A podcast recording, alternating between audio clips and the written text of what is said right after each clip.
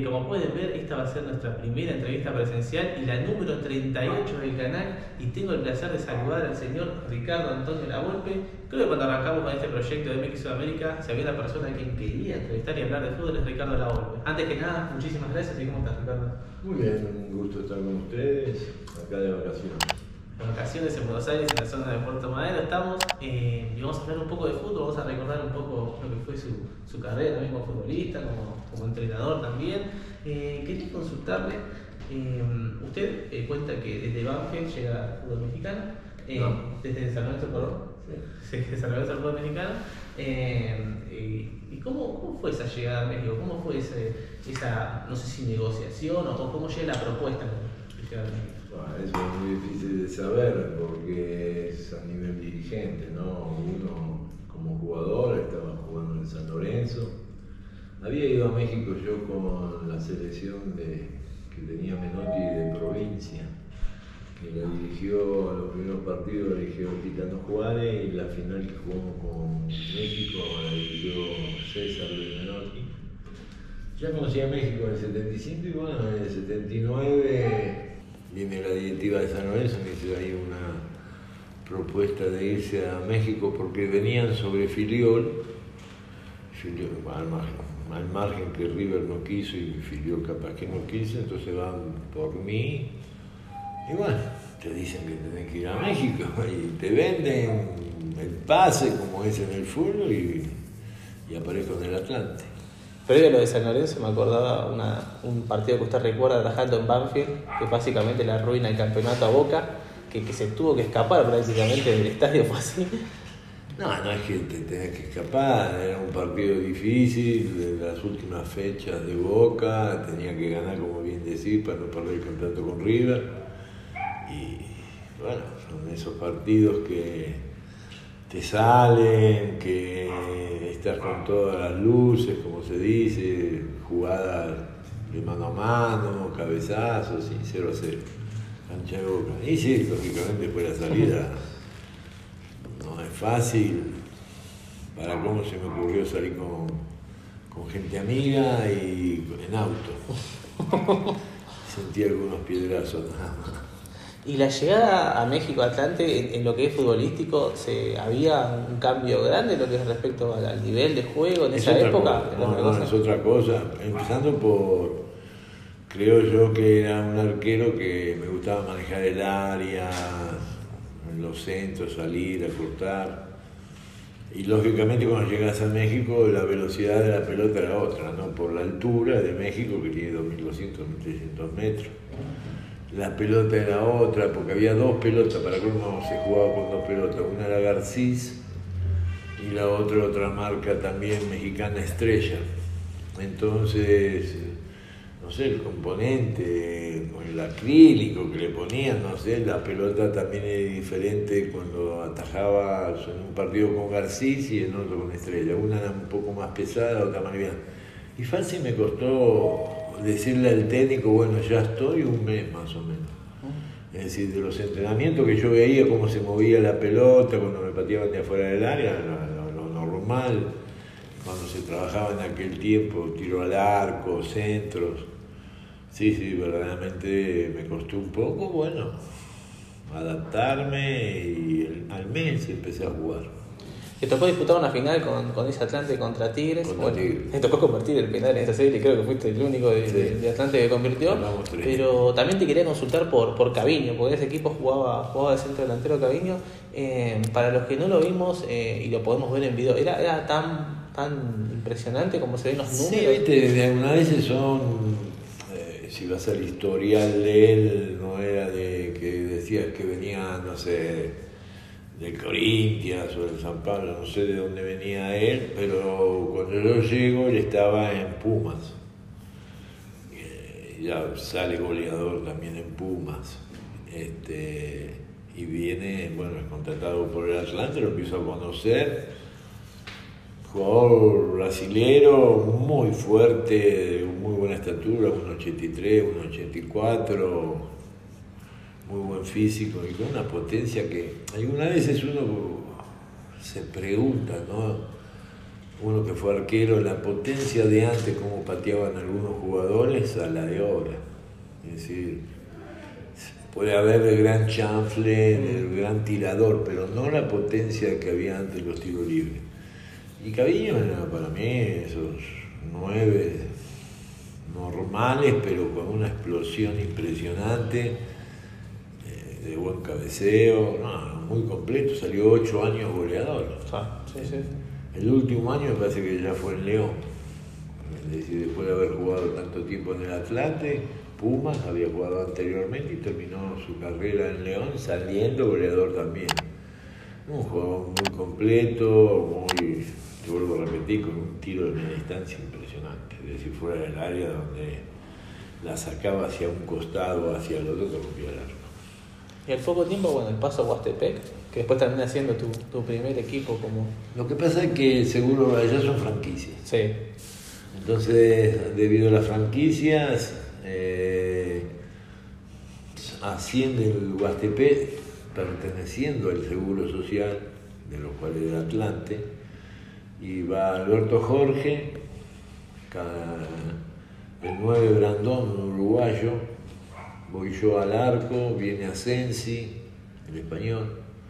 Reforzamos, éramos cinco nada más en aquella, en aquella época, ¿eh? ojo, Sí, los sí, sí. extranjeros, Ah. no es como ahora. Otra cosa. No, no, éramos cinco. Entonces, como que el, el equipo que asciende, manteniendo más o menos la base, más los refuerzos. Y yo creo de que, bueno, por eso me hago técnico. En mi pensamiento, en el arco, sí, ahora te voy a explicar por qué fue. Es decir, yo quería seguir atajando, pero tenía una muy buena relación porque ya venía del Atlante y había ido a reforzar ese equipo, entonces el presidente, el dueño, me dice, ¿qué pasa con el equipo? El equipo siempre abajo. Sí. El primer año nos salvamos la anteúltima fecha del descenso. Sí, se fue, creo que. ¿Quién era? No, ese Curtidores. Ah, partida. Y en la otra estábamos peleando con Zacatepec Morelia, ¿no? Estaba, ¿no? Sí, y Morelia, bueno, estábamos peleando ahí, entonces el- en el segundo campeonato me dice el presidente, le dije, mira, mire, mi punto de vista, no quiero ofender a nadie, pero me parece que tenemos dos errores. Primero, no, no trabajamos, este equipo hay que trabajarlo más porque no tenemos las figuras que tienen los demás equipos. Y dos, jugamos igual, mismo sistema. Y yo creo que el mismo sistema te va a ganar los jugadores. Claro. Entonces, Posible. y había que trabajar y cambiar el sistema de juego, tratar de, de- de ser más inteligente. Todavía, en parte, estamos hablando del año 83, 84, todavía había equipos que jugaban 4-3-3, el viejo 4-3-3, que yo creo que caducó ante el mundo mundial de 1986. Ya todos jugaban 4-4-2. Es decir, hubo un cambio de sistema, de parado, de otra forma de jugar. Y bueno, finalmente en la fecha como 15, 16 veníamos mal y nuevamente el presidente me dice, ¿qué hacemos? ¿Por qué no, no, me averiguás algún técnico uruguayo o argentino para que venga a dirigir? Le dije, mire, la verdad, al traer un técnico y se adapte y vea y conozca, ya va a empezar la segunda vuelta y podemos correr peligro. Mejor asumo yo. El tipo me mira, dice, lógico, fue algo medio raro, ¿no? Que estamos hablando con el presidente y me dice, ¿y cómo que va a asumir usted como director técnico? Sí, yo hice el curso en el yo había hecho el curso en México, ¿no? Los dos años. Yo tengo el título y dejo de jugar y si me da la confianza, pero ojo, me tiene que apoyar. Es decir, no me venga que quiere los resultados inmediatos. Hasta el final, Una, dos, conozco a mis compañeros, puede haber dado de baja en la fecha 19, porque los conozco. Y algunos no, no entienden que este equipo tiene que, si el otro equipo, no sé, a 50, 60 kilómetros, nosotros tenemos que estar a 100. Así que, sé que alguno va a haber problemas y lo tenemos que dar de, baja. Y ya ahí yo tenía idea de que los jóvenes, Entonces empecé a trabajar, finalmente me dice, bueno, asuma. Y asumí, bien. Cuatro fechas, fueron la 16, la 17, la 18, 19, termina la primera vuelta, 10 jugadores para afuera. Ya sabías quién, Ya quién sabía, estaba comprometido. pero- no, pero aparte ya los conocía, muchos de ellos habían estado en el Atlante. Cuando Ah. lo mandaron al Huastepe para ascender, ya tenían la experiencia del Atlante. Entonces se hace fuerte en la segunda, es decir, en la división de abajo se hacen fuerte porque ellos ya venían jugando en el Atlante, ya eran jugadores de primera división. Sí. Entonces ese equipo, porque era hacia la zona, la salida para Acapulco, había un centro vacacional que por eso se llama Huastepé, el Mm. centro vacacional. Entonces dijeron, bueno, cerca de Zacatepé. Entonces tenían otra, otra zona. Y ahí se hizo ese equipo. Pero era un equipo muy fuerte y ahí había, y sigue habiendo diferencia entre la primera división, hoy se llama expansión, Sí, sí.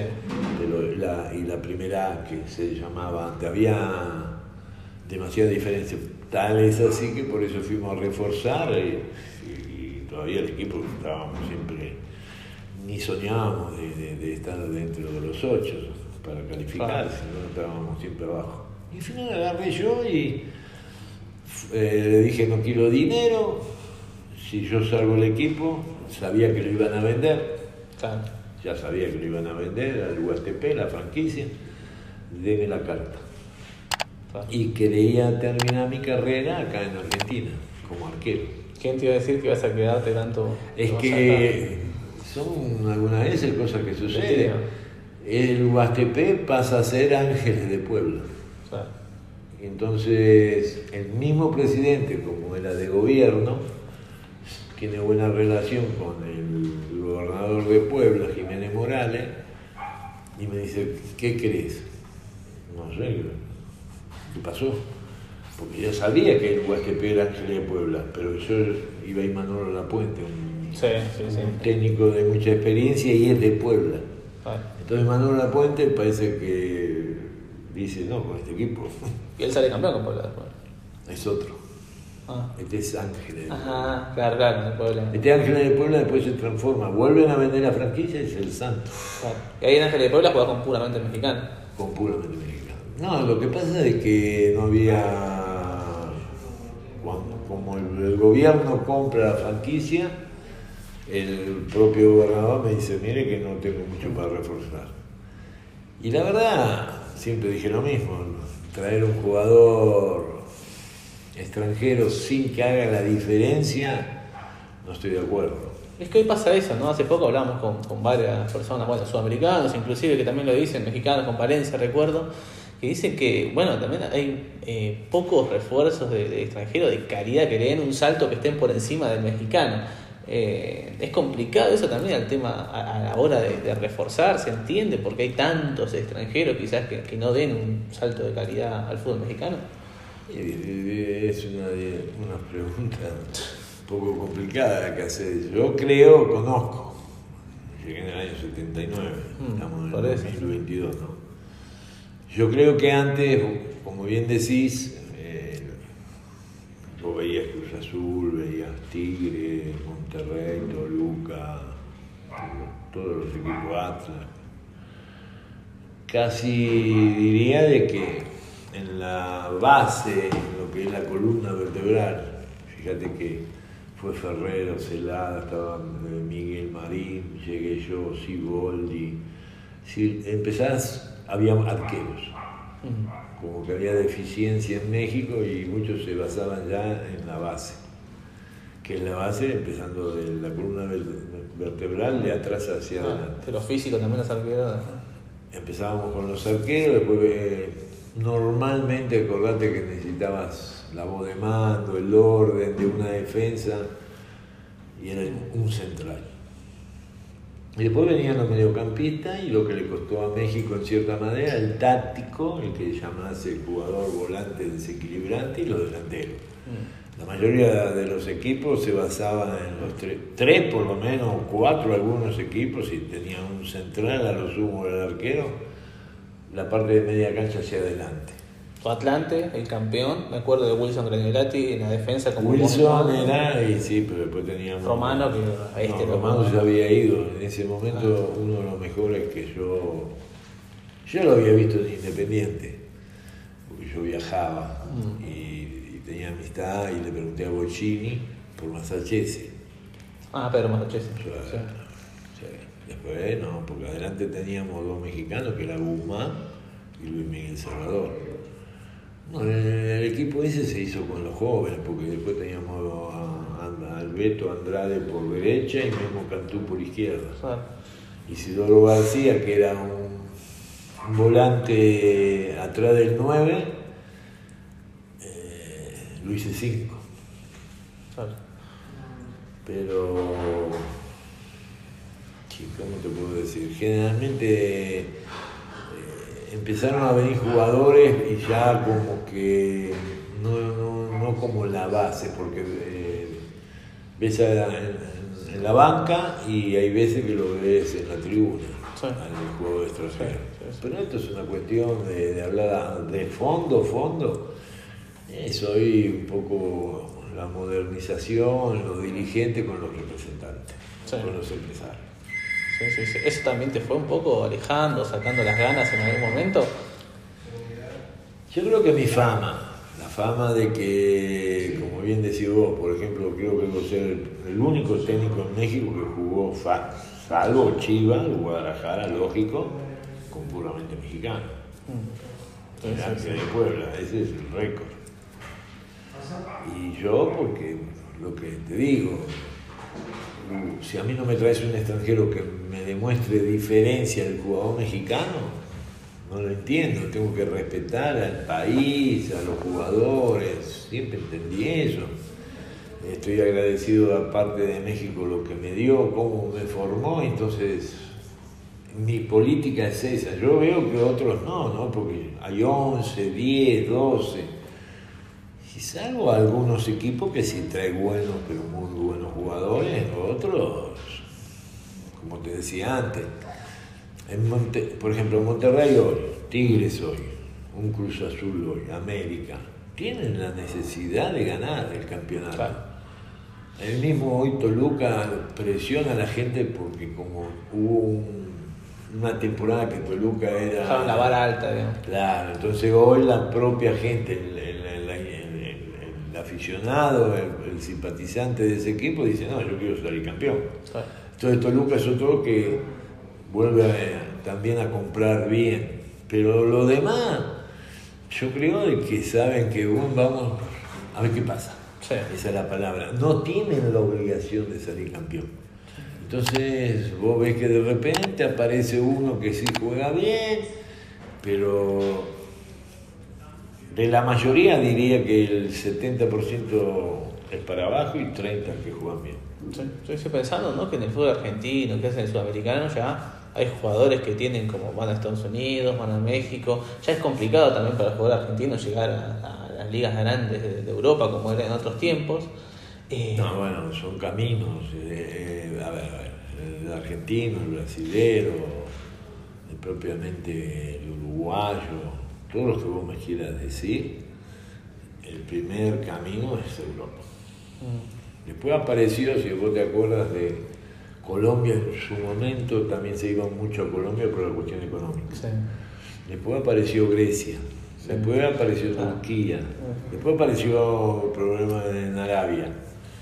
Pero primero era siempre, Sí. la lógica era Europa.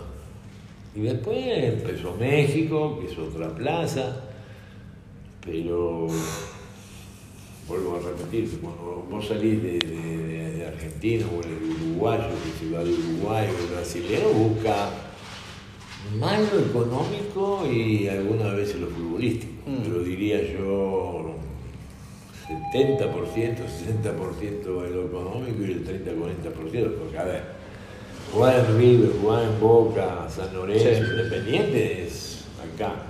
Y vos ves que van a otros equipos que dentro no van a la Juventus, Claro. o no van al Barcelona, no van al Real de Madrid, capaz que van a Sevilla, al Valencia. No, no estoy en contra de esos equipos para nada, pero si yo juego en River, es River. Sí. O juega en Boca, es Boca. San Lorenzo, Independiente, Racing, los grandes, ¿no? De acá. Sí. Ir a jugar el Sevilla, el Valencia, el Betis, es una cuestión económica, no es futbolística para mí. En cuanto a fuerzas básicas, recién mencionaba, vos pasaste por muchos equipos de México, conoces muchísimo. Eh, ¿Hay equipos que trabajan muy bien por sobre otros las fuerzas básicas en México o hay un nivel más que nada eh, Creció. en cuanto a eso? Creció algunos equipos, crecieron sin ninguna duda, por ejemplo Pachuca. Sí. Es uno, Atlas siempre fue otro de los.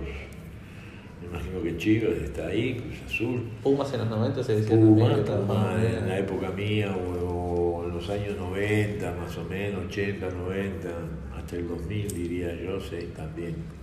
Pero empecemos que para mí hay algo muy importante que para mí el dirigente o no, o no le interesa, o los directores deportivos no saben mucho, me parece, porque vos lo que tenés que hacer, sin ninguna duda, es tener un director deportivo de pantalón corto, le digo yo. ¿Quién es? El que, por ejemplo, en México, el quien eh, trabaja en las tres, no es tanto como acá. Acá hay novena, octava, séptima. Yo pasé esta, acá en México, en Argentina, estas, ¿cómo son estas divisiones inferiores? En México es más, la 13, la 14 diría yo que es más para negocio. La toman como escuela, entonces Claro. le, le venden la camiseta, le venden los pantalones, le venden el uniforme, entonces más como negocio. Pero yo ya, en serio, en un club diría, bueno, vamos a empezar a trabajar lo que es seriedad, buenos trabajos, buena programación, es 15, 17 y 20. ¿Qué pasa?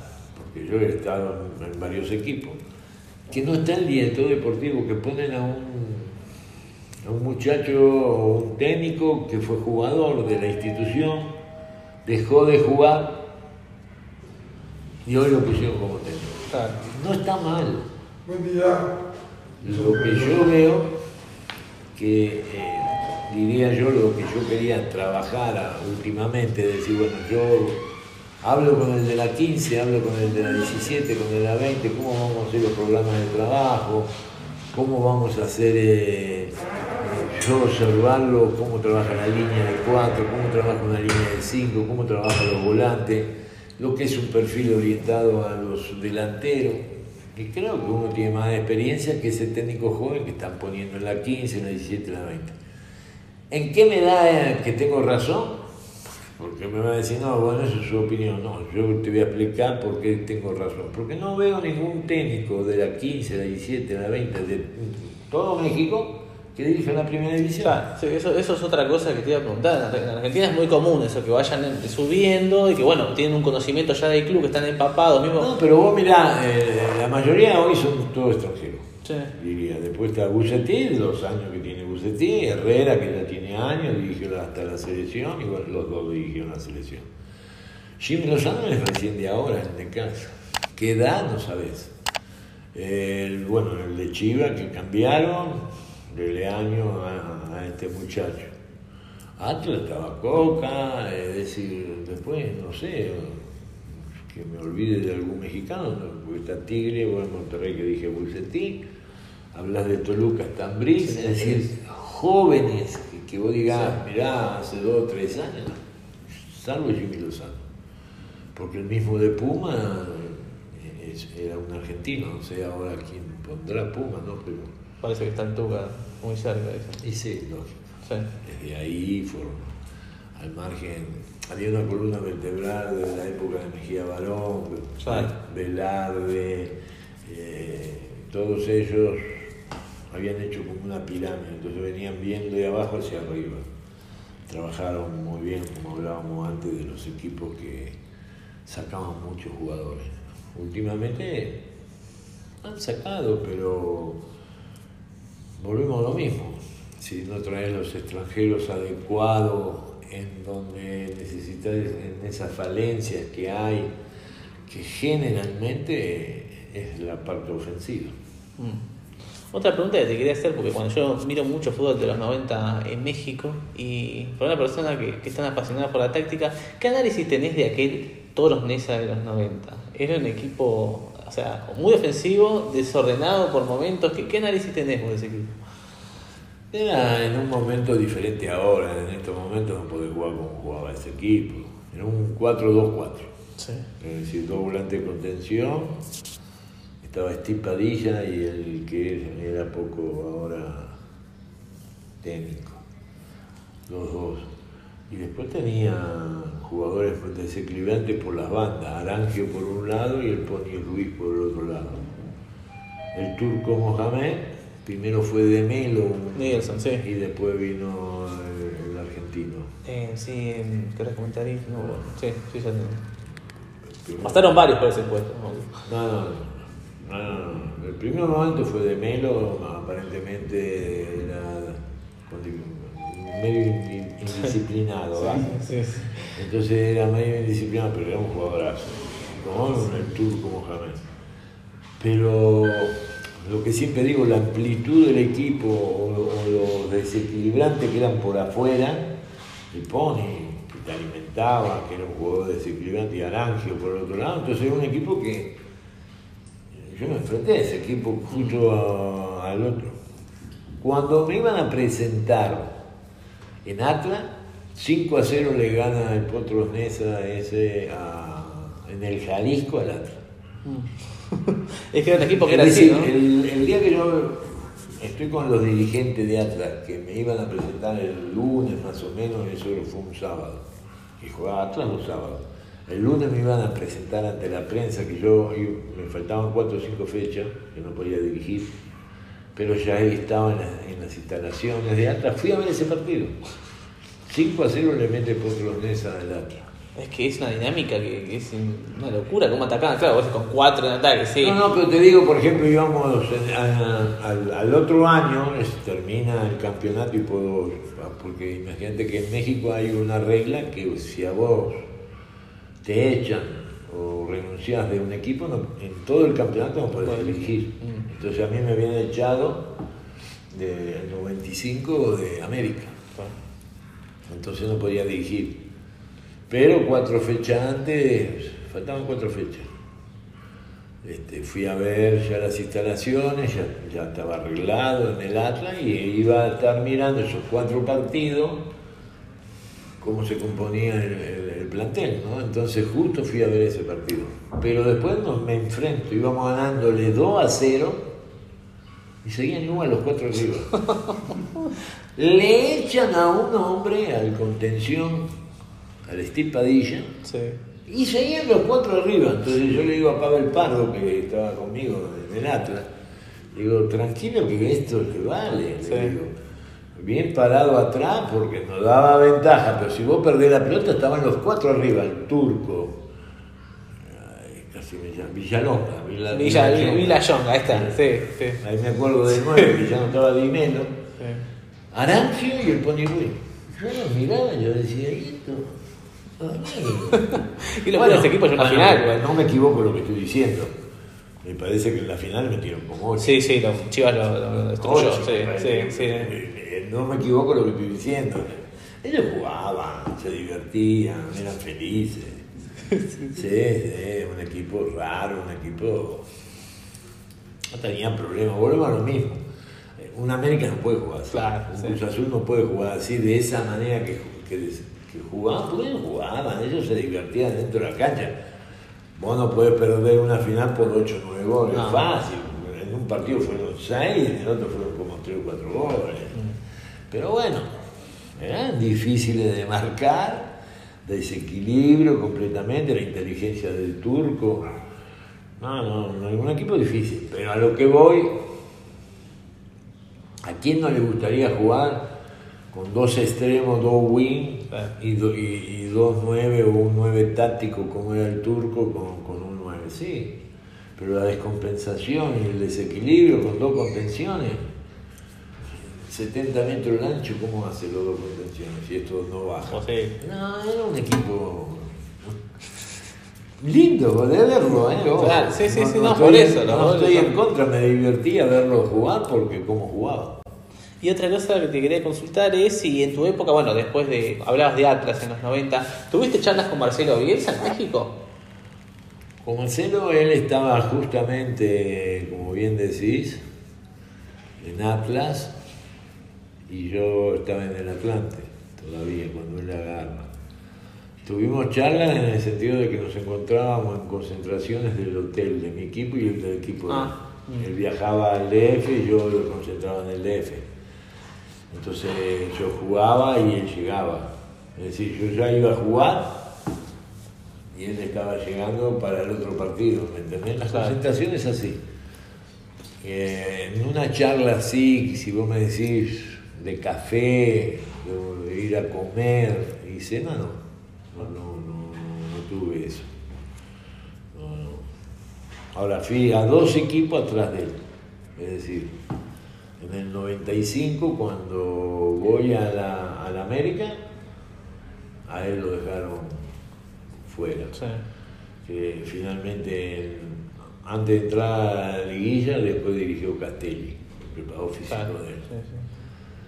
Pasan los años y cuando voy al Atlas, había llevado él a, a- dirigió Sanabria, él era, quedó como jefe de director deportivo, que es lo que te digo yo, puso en el primer equipo a Sanabria. Y ahí estuve atrás de él llegando, viendo cómo trabajaba, porque estaba grabado con videos. Y, y su manera de, de- de manejar el equipo, ya manejaba mucho la línea de tres. Mm. Y se hablaba también de, de unos, unos muy fuertes de en las visorías de, de varios jugadores de ese Atlas que, que se descubrieron a, a partir de, esas visorías. Eh, ¿Crees que eso que hablabas recién de, de un director deportivo muy fuerte es ya se veía en esa época como, con, con técnicos como Bielsa? No, no. ¿Fue innovación? No, no, por supuesto. Yo lo digo ahora, pero. A ver. Yo, yo me, me formé en Banfield. ¿Y quién eran los que trabajaban en la división inferior de Ángel y Bañata? Mm. Es decir, jugadores de, de- de- de alta calidad de los años 51, 52, que Banfield pierde el campeonato con Racing, Chacarita, que sé lo que fue. Entonces, bien. en algún momento D'Angelo fue interino y después volvió ahí. Y, pero ah, se habla de Grilla, ¿no? Se habla de, de- de- en River también se hablaba de Pando, me parece. Es decir, Mm. en- si vos recordás en cada fuerte de los equipos había gente trabajando con experiencia que no se dedicaban a dirigir primera división, a eso voy, Mm. que tenían más la vocación con los jóvenes. Los Entonces, tipos sabían que no iban a. Claro, en el caso mío, yo ya como que logros, bueno, sí, te pueden hablar, si tenés tantos campeonatos, no campeonatos, pero por ejemplo en una selección no, no dicen que ganaste la Copa de Oro, tenés que ganar la Copa de Oro para ir a una Copa Confederaciones, tenés que ganar un preolímpico para ir a una Olimpiada, yo lo logré todos los cuatro años en la selección mexicana. Mm. Entonces te hablan si saliste campeón con América. Yo creo que lo más difícil de mi carrera fue los cuatro años de una selección. Porque tenés que pasar todo eso. Si no ganas la Copa de Oro, no vas a Copa Confederación. Te, mostrás en Copa Confederaciones. Después tenés que ganar una eliminatoria y tenés que ganar un preolímpico para ir a una Olimpiada. Entonces, como entrenador, ya, yo hace yo- fácil tres años que vengo diciendo, antes de la pandemia justo, que estaba en Toluca. Mm. Pero no sé, dirigente. No tengo un representante para que vaya el dirigente y le diga mi pensamiento. ¿Cuál es mi pensamiento?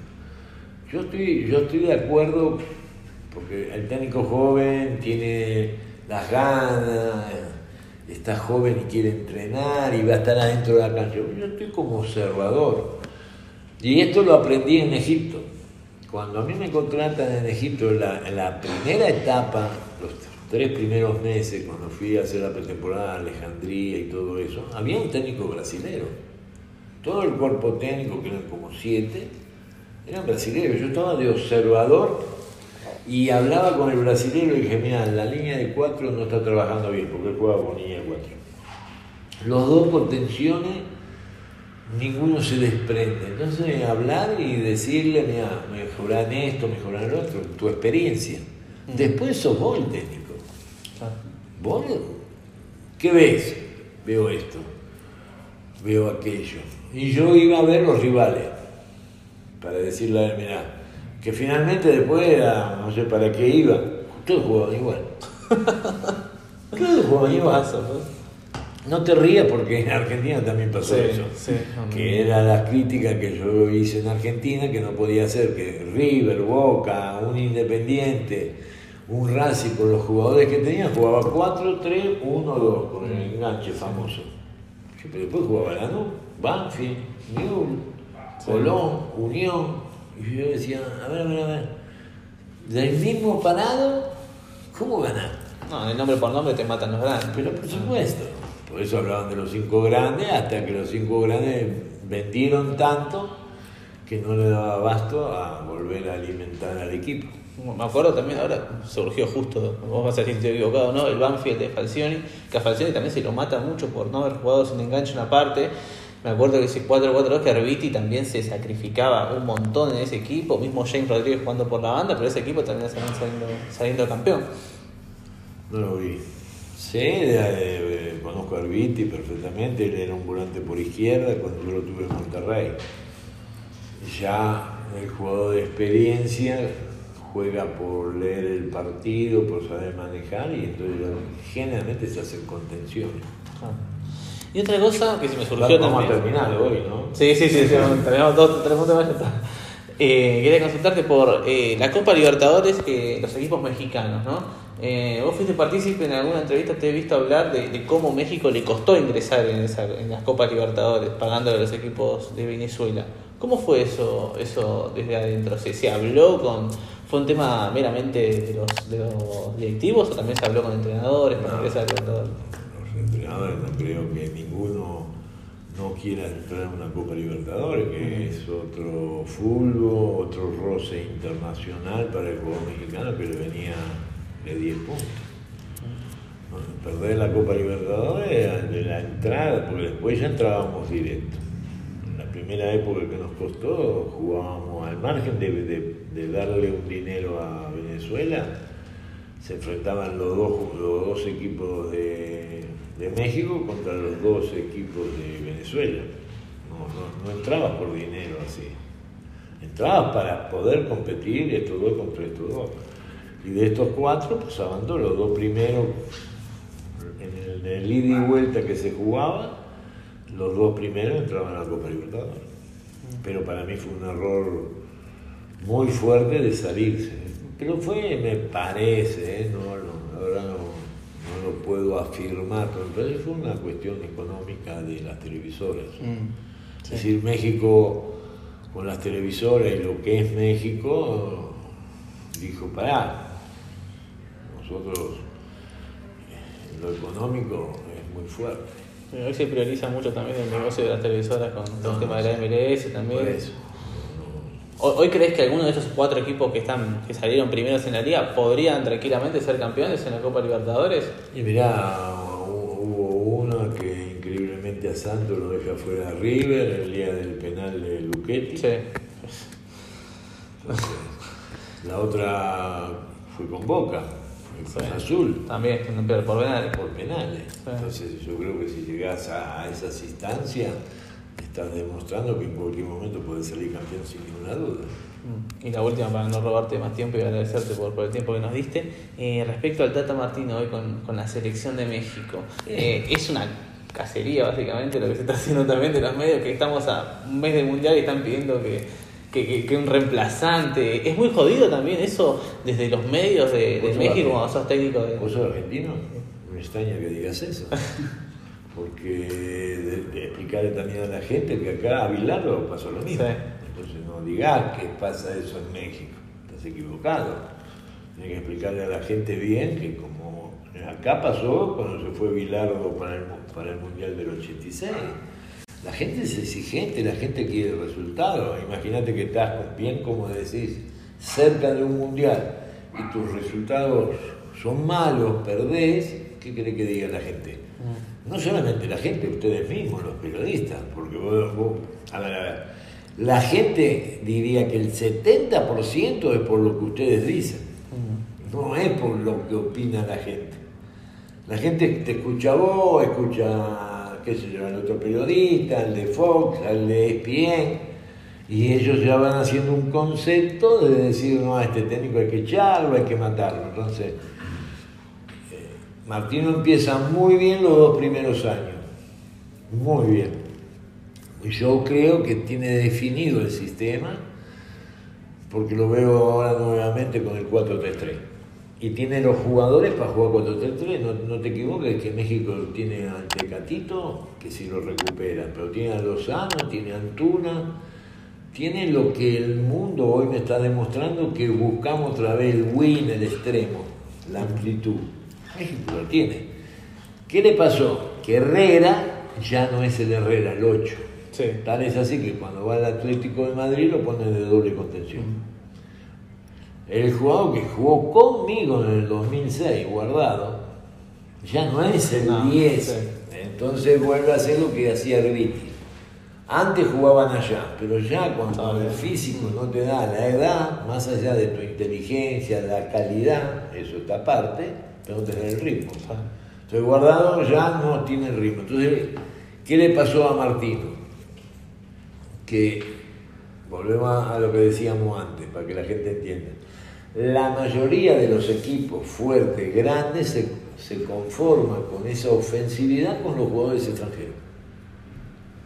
Entonces, cuando tenés que mirar dónde están los mexicanos, que me resuelvan el problema ofensivo.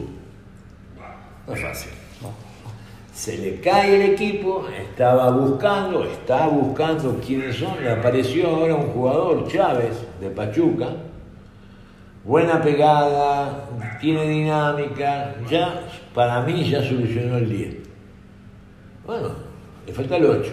El 5 no tiene problema porque es, es Álvaro. La línea de 4 no tiene problema. Le falta el 8 para, a ver, para terminar de hablarte claramente, creo yo, o en mi opinión, ¿no? El sistema se hace a través de los jugadores. Si, si yo me gusta el 4-2-3-1, tengo que tener ese 9 atrás, tengo que tener los dos volantes bien por afuera, para generar la amplitud. Quiero jugar 4-3-3. Bueno, tengo que tener como tiene el, Manchester un Silva, un De Bruyne, entonces cuando lo tenía el Barcelona un Sabio, un Iniesta, para explicarle a la gente, tengo esos jugadores de buena, de buena llegada, buena característica, dinámica, porque tampoco podés quedar desbalanceado. Y entonces no es fácil, y es lo que está buscando, porque, a ver, Martino ya tenía el 4-3-3. Cuando le empezó a fallar estos pistones, lo veo un partido que juega 4-2-3-1. No le gustó, no- no- fue un partido malo. Viene Uruguay, un partido amistoso. Ojo que en México, los partidos amistosos, como vas a Estados Unidos, no son No amistosos. nada, sí. No, no, no, la gente quiere ganar. Perdés y te vas chiflado. No, no, y, te bañan. Sí, sí, sí, Me pasó poco porque hice como 40 partidos, mi equipo andaba bien, pero un día me agarró Uruguay, me ganó en Chicago y me pasó lo mismo. No quieren. Bueno, Y te vuelvo a repetir, mi campaña era, imagínate que eh, cuando te comparan los detractores con todos, esos detractores que tenés, que no, te aceptan, y te ponen en, en balance, ¿no? Osorio también pasó así. Y entonces yo digo a los detractores, yo fui cabeza de serie.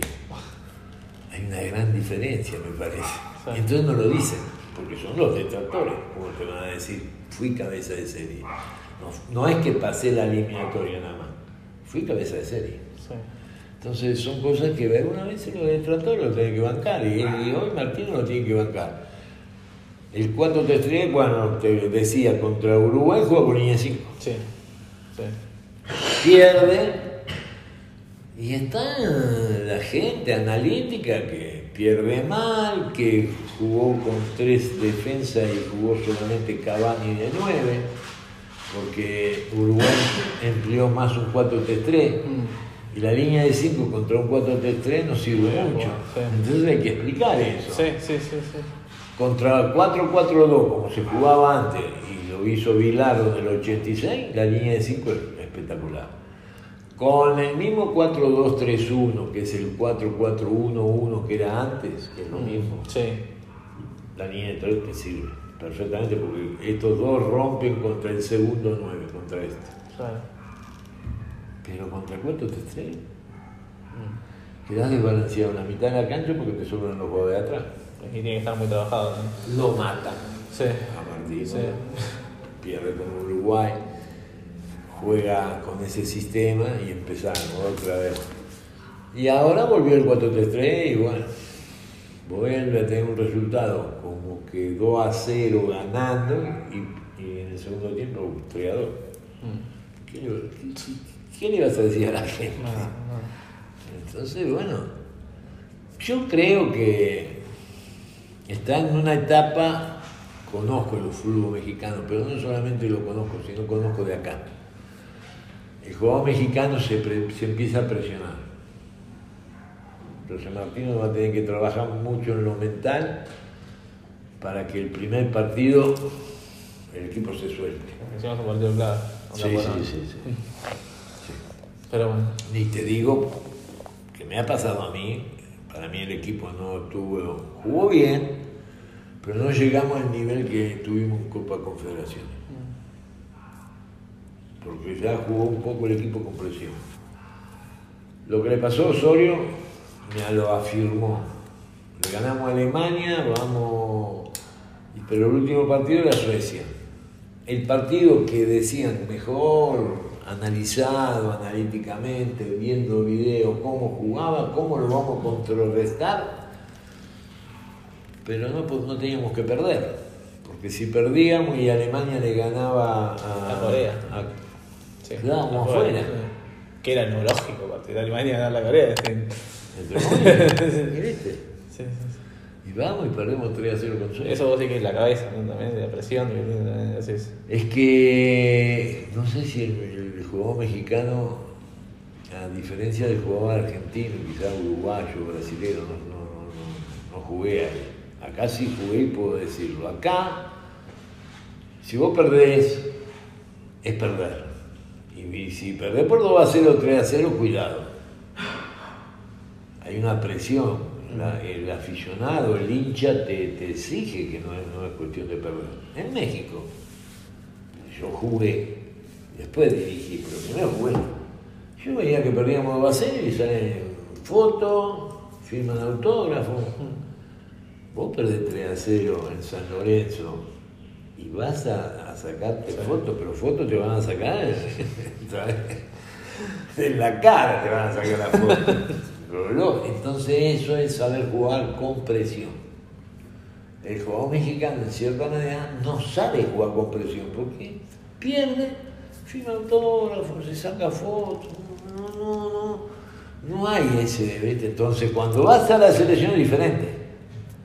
Es lo que yo te decía, vos vas a Estados Unidos y decís un partido amistoso. Ah. No, no, allá, allá te meten presión. Entonces ahí es cuando no se dan los resultados, se empieza a presionar un poco el jugador. Bueno, Imagínate el quinto partido famoso. sí, el karma. Es que El karma, ¿no? O sea, no- ya es un mito. sí. ¿Sí me entendés? Estamos todos. ¿Qué va a pasar con el quinto partido? ¿Qué va a pasar con el.? Y el jugador lo recibe. Mm. El jugador recibe eso, recibe que este partido lo tenemos que ganar, tenemos que pasar este quinto partido, tenemos que hacer historia. Sí, bueno, algunos la va a hacer, alguien le va a tocar. Sí, sí, algunos, algunos finalmente le va a tocar. Que espero que sea pronto. Bueno, Ricardo, muchísimas gracias. Te robamos un montón de tiempo de tu último día, así que nos despedimos rápido de MX Sudamérica. Le agradecemos un montón a Ricardo La Golpe y disfruten del video, dejen su like, suscríbanse y hasta el próximo video, amigos.